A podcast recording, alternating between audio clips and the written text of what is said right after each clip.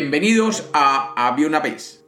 Hoy tenemos un cuento tradicional de Dinamarca. Bienvenidos de nuevo a Había una vez. Espero que lo disfruten. Había una vez. Había una vez una viuda que vivía con su hijo en una choza muy pobre. Su única riqueza era una vaca. Pero también esta riqueza se esfumó. Un día se presentó el casero a reclamarle el pago de alquiler. Así que la viuda tuvo que mandar a su hijo a la feria para que vendiese la vaca y consiguiese el dinero que hacía falta para saldar dicha deuda. El muchacho se puso en marcha muy temprano y a mitad de camino se encontró con un viejo que llevaba un caldero todo oxidado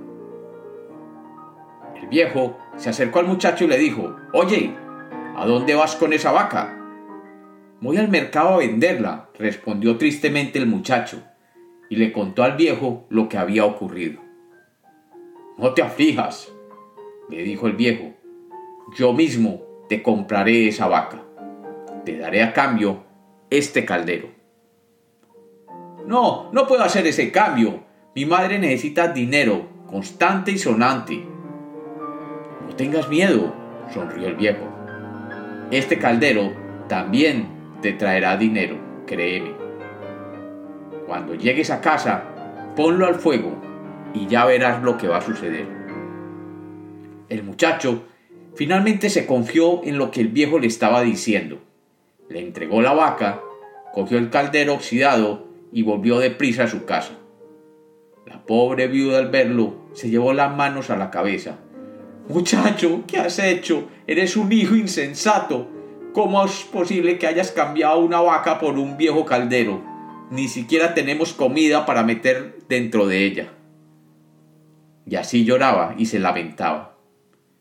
El chico, por su parte, bajó la cabeza, pero enseguida recordó lo que el viejo le había dicho.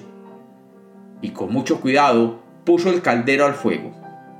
En cuanto las llamas tocaron el caldero, este comenzó a temblar y dijo, ¡Opa! ¡Opa!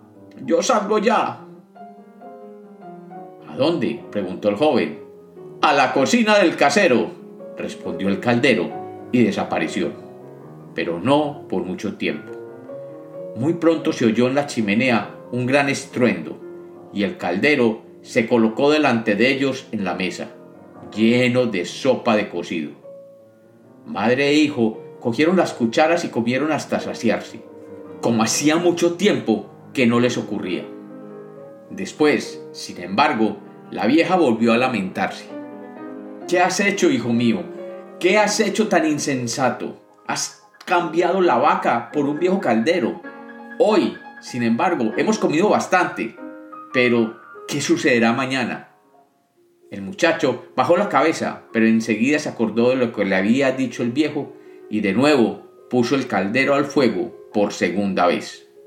En cuanto las llamas calentaron el caldero, éste comenzó a temblar y dijo, ¡Ah! ¡Oh, Pavia! ¡Oh, Pavia! ¡Yo salgo ya!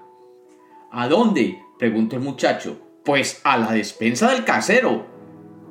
El caldero desapareció, pero después de un rato se oyó un gran estruendo en la chimenea, y de nuevo el recipiente se colocó en la mesa, lleno de carne, tocino y patatas.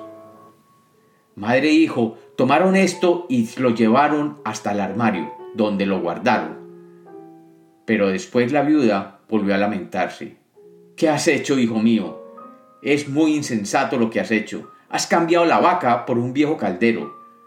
Sé que tenemos ahora comida por lo menos para una semana, pero ¿con qué le pagaremos el alquiler al casero?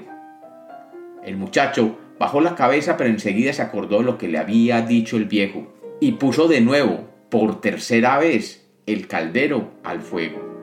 En cuanto las llamas lo calentaron, el caldero comenzó a temblar y dijo, ¡Opa ya! ¡Opa ya! ¡Yo salgo ya!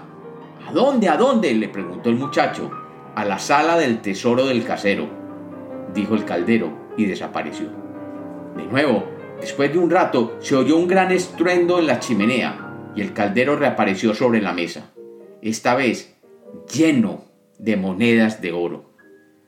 Antes de que la viuda y su hijo pudieran contar el dinero, un grito terrible brotó de la chimenea. Era el casero que estaba en lo alto de la chimenea y no podía ir ni hacia arriba ni hacia abajo. Había quedado atrapado. ¿Qué es lo que había ocurrido? Pues que el casero había sorprendido al caldero mientras escapaba por la ventana después de haberse llenado de monedas de oro. Entonces, sin perder tiempo, la había cogido por el asa y no se desprendió de ella ni siquiera cuando el caldero salió volando por el aire. Así voló el casero junto al caldero hasta la chimenea de la pobre viuda. El caldero había bajado por el tubo la chimenea, pero el casero, que era demasiado gordo para pasar por él, había quedado atrapado allí. En cuanto se repuso un poco, comenzó a gritar, Ayúdenme a bajar, ayúdenme a bajar, ayúdenme, ayúdenme. La viuda estaba muerta de susto, pero el hijo respondió riendo, Tú has sido muy cruel con nosotros, te quedarás donde estás. El casero, metido en la chimenea, estaba a punto de chicharrarse.